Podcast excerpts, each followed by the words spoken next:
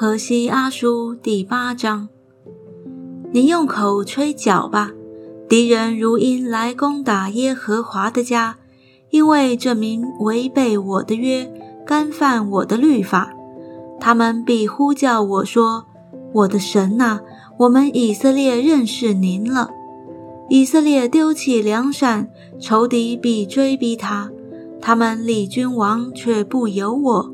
他们立偶像，我却不认；他们用金银为自己制造偶像，以致被剪除。撒玛利亚啊，耶和华已经丢弃你的牛犊，我的怒气向拜牛犊的人发作。他们到几时方能无罪呢？这牛犊出于以色列，是匠人所造的，并不是神。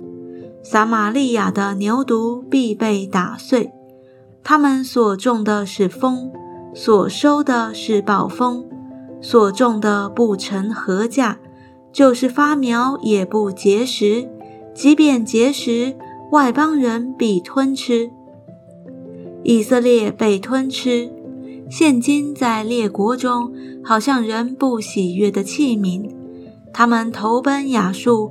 如同独行的野驴，以法莲会买朋党。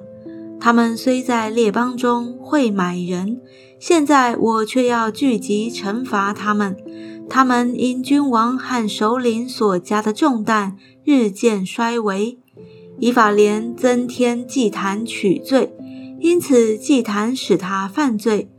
我为他写了律法万条，他却以为与他毫无关涉。至于献给我的祭物，他们自食其肉，耶和华却不悦纳他们。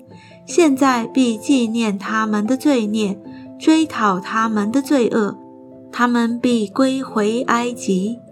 以色列忘记造他的主，建造宫殿；犹大多造坚固城，我却要降火焚烧他的诚意，烧灭其中的宫殿。